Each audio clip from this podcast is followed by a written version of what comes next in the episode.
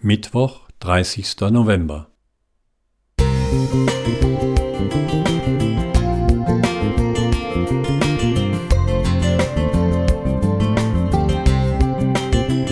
Ein kleiner Lichtblick für den Tag.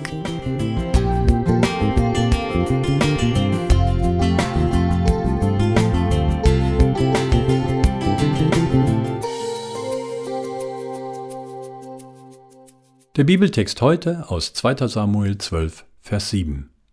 Da sprach Nathan zu David, Du bist der Mann. Es ist wirklich dumm für König David gelaufen. Bathsheba wird von ihm schwanger, während ihr Mann im Krieg für Volk und Vaterland tapfer kämpft. Jetzt muss eine clevere Lösung her, damit seine Affäre unerkannt bleibt. Doch die Rechnung geht nicht auf, weil Uriah im Sonderurlaub dienstbeflissen sogar nachts außer Haus kampiert und somit für eine künftige Vaterschaft nicht in Frage kommt. Damit ist das klug eingefädelte Alibi passé. Was tun, um doch noch der peinlichen Situation zu entkommen? Uriah muss an der Front kämpfen und fällt im heldenhaften Einsatz, nicht ahnend, dass er von seinem Dienstherrn aus dem Weg geräumt werden sollte.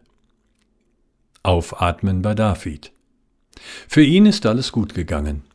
Er kann sich zufrieden zurücklehnen und Bathsheba offiziell zur Frau nehmen. Aber das Glück währt nicht lange. Gott, dem nichts verborgen bleibt, meldet sich zu Wort. Er sendet den Propheten Nathan zum König und alles fliegt auf. Die angekündigten Konsequenzen sind schlimm. Verse 1 bis 21. Nur gut, dass David seine Sünden aufrichtig bereut und Gottes vergebende Gnade erfahren darf. Zu allen Zeiten gelingt es Menschen, trotz Dreck am Stecken, nach außen hin eine scheinbar weiße Weste zu präsentieren. Dass überall gelogen, getrickst und hintergangen wird, ist eine Binsenweisheit. Man darf sich nur nicht erwischen lassen. Solange überzeugende Ausreden und wasserdichte Alibis funktionieren, hat man scheinbar nichts zu befürchten. Und wenn es doch mal brenzlig wird oder man einfach vorbeugend auf der sicheren Seite sein will? Dafür gibt es sogar eine Alibi-Agentur, die seit 1999 ihre professionellen Dienste völlig legal anbietet. Die Angebotspalette ist breit gefächert und muss leider das wache Auge des Gesetzes nicht fürchten. Der Gründer dieser Agentur versteht sich selbst als Freiraummanager und kennt keinerlei Skrupel.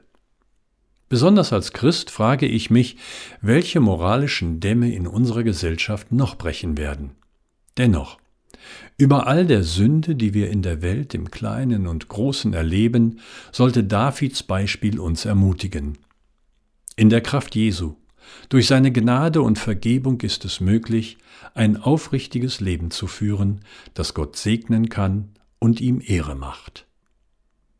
Jürgen Schammer Musik